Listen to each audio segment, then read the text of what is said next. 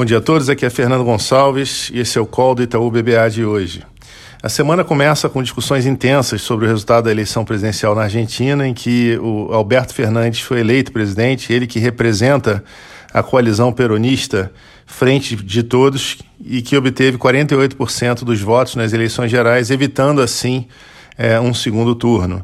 É, o presidente Macri e a sua coalizão, juntos pelo câmbio, ficaram em segundo lugar com 40,4% é, dos votos, mas não conseguiram evitar é, o segundo turno.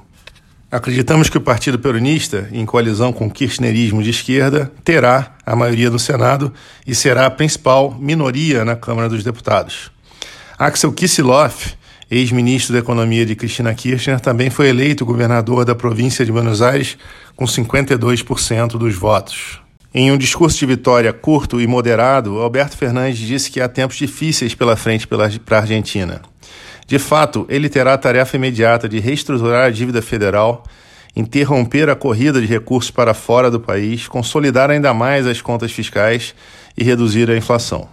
Fernandes confirmou uma equipe de economistas que podem ser considerados heterodoxos para trabalhar durante a transição.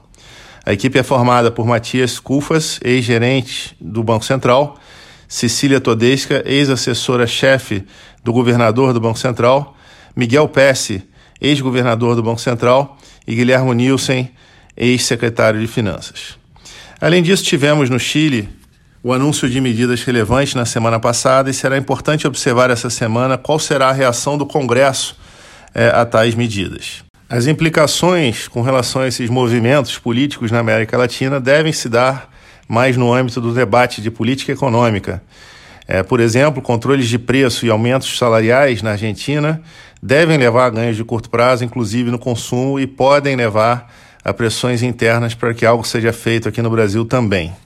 Em termos de dados econômicos, tivemos hoje pela manhã a divulgação da pesquisa da FGV de confiança da construção civil, que mostrou um avanço de 0,4 pontos percentuais é, em outubro para o um nível de 87,5. É, até agora, os índices de confiança têm apresentado sinais ambíguos, com o setor de varejo avançando no período, mas com a previsão da confiança da indústria e do consumidor recuando no mesmo período.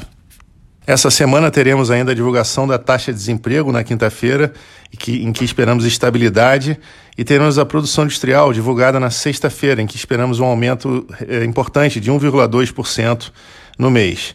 Além disso, teremos também a decisão do Copom na quarta-feira, do Comitê de Política Monetária do Banco Central, esperamos que haja um corte de meio ponto percentual que levará a taxa Selic para 5%. Acreditamos que a queda dos juros neutros no Brasil é, a inflação bem comportada, apesar do número mais recente ter sido um pouco mais forte, o excesso de capacidade na economia brasileira e a agenda de reformas sugerem a possibilidade realmente desse corte adicional. Vale mencionar que pouco antes da decisão do Copom será tomada a decisão de política monetária nos Estados Unidos. Né? O Fed, em nossa visão, deve cortar os juros em é, 0,25 perdão, pontos percentuais, o que levaria a taxa no país para 1,5% é, o que poderia corroborar essa tendência de corte de juros também no Brasil. Bom, por hoje é só, pessoal. Um excelente dia a todos.